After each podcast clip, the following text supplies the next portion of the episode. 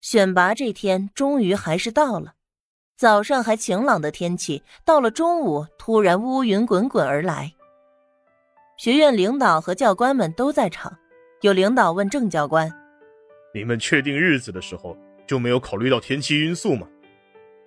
按照惯例，选拔新的飞行员需要提前看天气预报。再三确认过天气，昨天也打到气象局问过，都说是大晴天。郑教官也说不出的纳闷儿。再加上最近学院里的种种风波，他一向不信邪的人也还是忍不住会觉得这场选拔估计不会那么顺利。领导们也彼此交换了一下意见，那就是天气突变，这也是没办法的事。我们的学员将来要面对真正的暴风雨的，总不能一直期望风调雨顺，这样也好，这样才能选拔出临危不惧的好苗子。说得好，我也是这个意见，不用取消了。等他们到真正的战场上，可没有人设定好天气给他们。那就这么着吧，说不准咱们今天还能看到精彩的表现。那，小郑，你就去通知正常选拔，让学员们不要受到外界的影响，不要有心理顾虑，正常发挥即可。郑教官点点头，起身对等待着的学员们勉励一番。并没有多交代什么，毕竟养兵千日，用兵一时，功夫下在平时，上场见真章。这个时候就看各自的本事了。他扫视了一圈，突然提问：“怎么少了两个人？”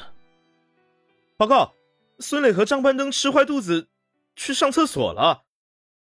话音未落，便见两个男生气喘吁吁的跑过来，正是孙磊和张攀登。他们是男生队里水平相对比较好的，平时训练从来就没出过漏子。可谁知道正式选拔到来了，居然两个人一块掉链子。郑教官板着脸：“平时叫你们心理素质，心理素质，这就是你们的心理素质。”孙磊和张攀登本来脸色就不好，再加上身体确实不舒服，这会儿一听到教官训话，更是羞愧的低下头去。报告，这是唐宁。郑教官的心里有火气，看到是唐宁，使劲的忍了下来，语气却也不是很好。说，报告教官，孙磊和张攀登同学平时的表现大家都看在眼里，这个时候突然离队，肯定是身体出了问题。我看他们脸色惨白，脚步虚浮，我怕他们因为选拔强忍着，万一真的对身体造成重大影响就不好了。我建议请队医来看一下，如果没什么事，那么我们就都放心了。如果真的会影响到今天的选拔，那还是要请郑教官想想办法，因为这对于他们来说是不公平的。郑教官第一反应是唐宁小题大做，但他又看向孙磊和张攀登，这会儿的脸色不但白，还出了汗。你们俩觉得怎么样？报告，报告教官。我我可以坚持。孙磊的勉强，大家都看得出来。张攀登却没说话，因为他忍不住了，转身捂着肚子往厕所的方向跑去。孙磊忍耐了一秒，也跟着张攀登跑过去。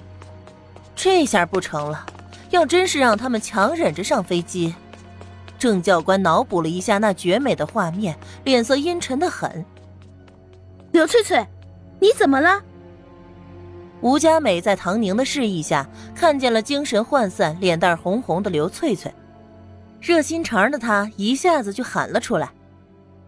唐宁松口气，看来这一次中招的是刘翠翠，但所有不对劲儿只有她一个人发现也不好，她只好示意吴佳美。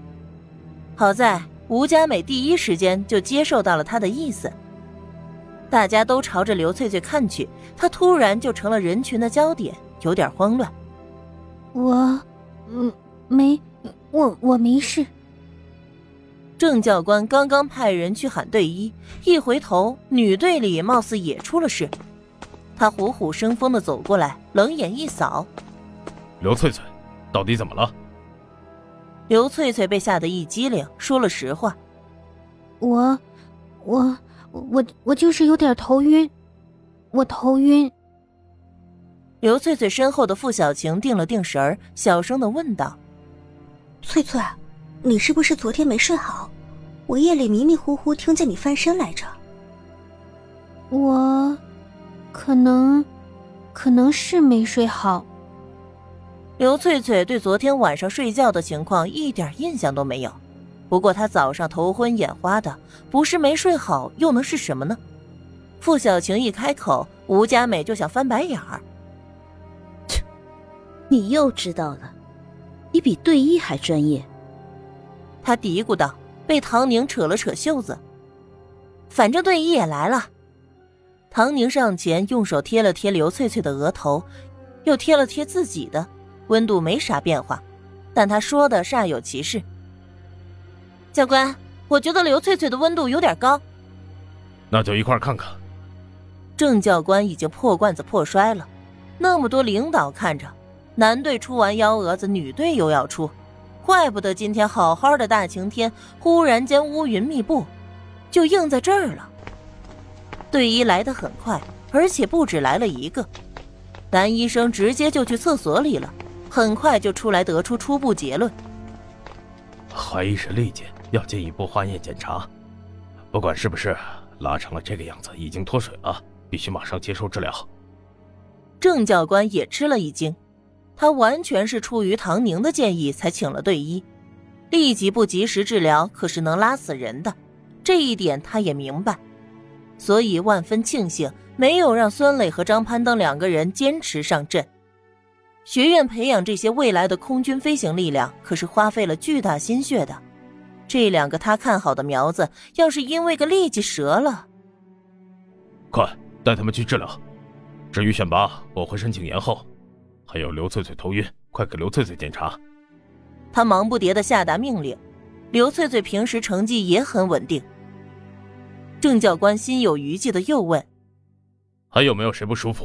有不舒服的尽管说，千万别带病上场。出了事情，你自己都负不了这个责任的。”有队医已经上前为刘翠翠检查，谁知道刘翠翠越来越晕，人都快要站不住了。这还有什么说的？赶紧送去治疗。郑教官急得像是热锅上的蚂蚁一样团团转，领导们也是一脸的茫然，完全不知道今天到底是怎么了。唐安陪着他的领导前来挑人，却没想到见证了一幕幕匪夷所思的闹剧。他的思维缜密，逻辑清晰。虽然注意力大多都在自己的妹妹身上，但还是很快就察觉到了不对劲的地方。